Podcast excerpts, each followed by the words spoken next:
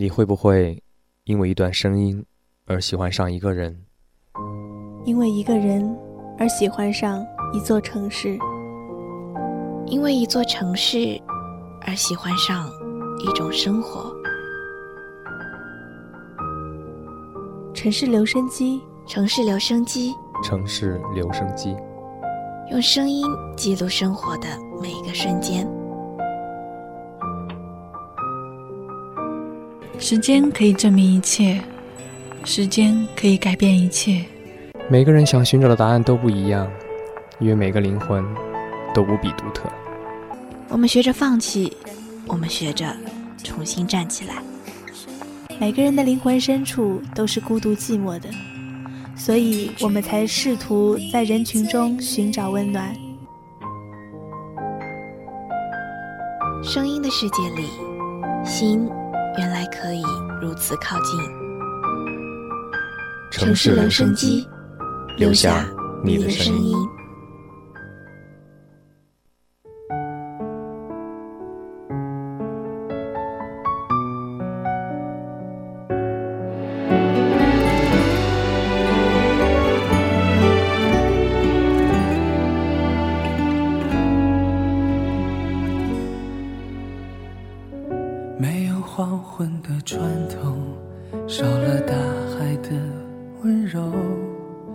寂寞在沙滩游走停在空中的双手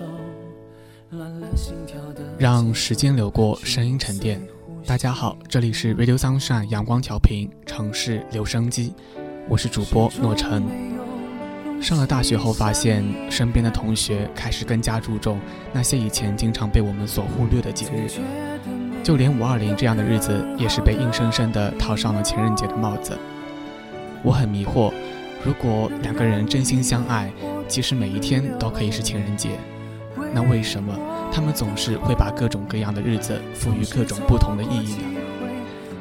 直到有一天和朋友聊天，听到仪式感这个词，才顿时醒悟。有些人坚持的，莫不就是一种仪式感？从此，我便对这三个字念念不忘。今晚我们的主题是：我是一个需要仪式感的人。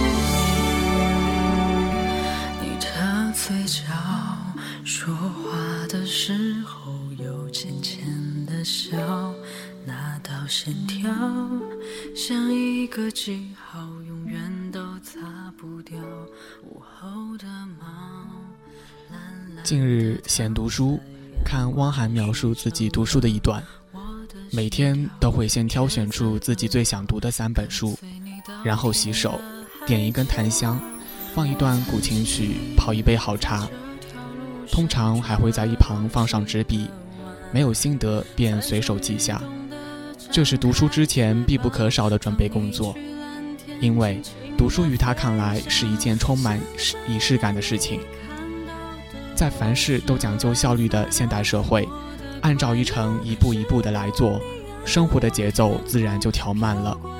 慢下来，便有了细细体味、浸润内心的可能。于是事情便做出了味道。正如汪涵读书，如此简单日常的小事，在汪涵的仪式中却变得如此的圣洁优雅，看了竟让人平添无限的向往。令我仿佛感到书中的万般美好，直直抵达内心。这是仪式感营造的意外效果吧？其实，在我们的生活中，仪式感无处不在。每年的春节联欢晚会，对全体中国人来说，是一种除旧迎新的集体仪式。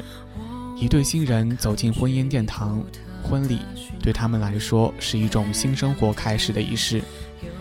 以前上学时，每周一早晨准时升起的国旗、响起的国歌，也是一种隆重的爱国仪式。当然，这是大的方面，更多的仪式感存在于生活的细节中。比如，我们小的时候，长辈教导我们，吃饭要等到人齐了才能再吃；比如，情人节给恋人送一支玫瑰；比如为亲人或者朋友开个生日 party，再比如在阳光明媚的午后泡杯茗茶，阅读一本好书等等，都有一种仪式感。甚至连分手都是有仪式感的。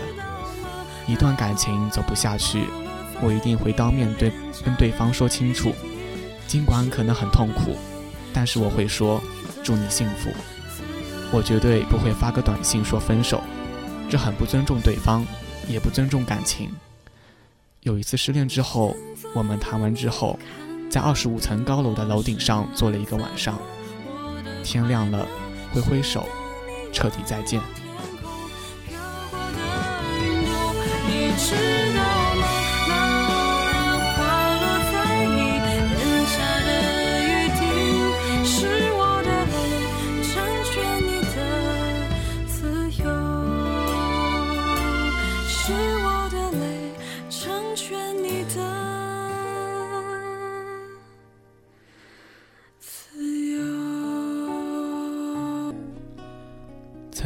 听过爸爸讲过一个故事。一天，他参加一位同事的生日 party，他的妻子很郑重地为丈夫准备了一个生日蛋糕。在他刚要点上蜡烛来个仪式时，丈夫却很不在乎地把蛋糕破坏了，连声说：“烦死了，吃吧吃吧。”为这件事情，妻子郁闷了很久。也许他并不知道，仪式感具有一种神奇的魔力。它不但可以美化人的情怀，还可以对抗生活中的消极因素，诸如散乱、无序、慵懒、沉沦、沮丧、粗鄙等等危险的灰色情绪。你可以不做，但不能拒绝。亲人要远行了，为他践行；亲人归来了，为他接风；孩子放学了，给他一个抚摸。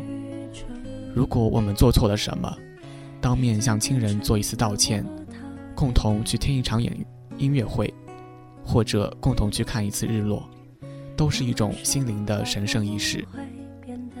老外去听音乐会或是看演出，必是盛装到场，各种节日、纪念日、生日都要一一庆祝。孩子学校的活动，无论大小，家长都会到场。毕业典礼更是举家前往见证的好日子。这种仪式是润物细无声的，每一次小小的感动藏在心中，日积月累，就是一道彩虹。有了这道彩虹，何惧生活中的寒流来偷袭我们的感情？仪式感意味着尊重、重视、希望和爱。我曾读过一篇文章，二战时期，英国的一家人躲在一个防空洞里。食物已经很短缺了，但是当作者走进这个防空洞时，一眼看到桌子上的花瓶里插着一支鲜红的玫瑰，让人顿时心头一热。是啊，如果我们灰头土脸的生活，满不在乎地对待身边的人，生活就会失去信心，黯淡无光，甚至可能会忍无可忍地滑坡下去。一个懂得生活的人。难道会拒绝仪式感吗？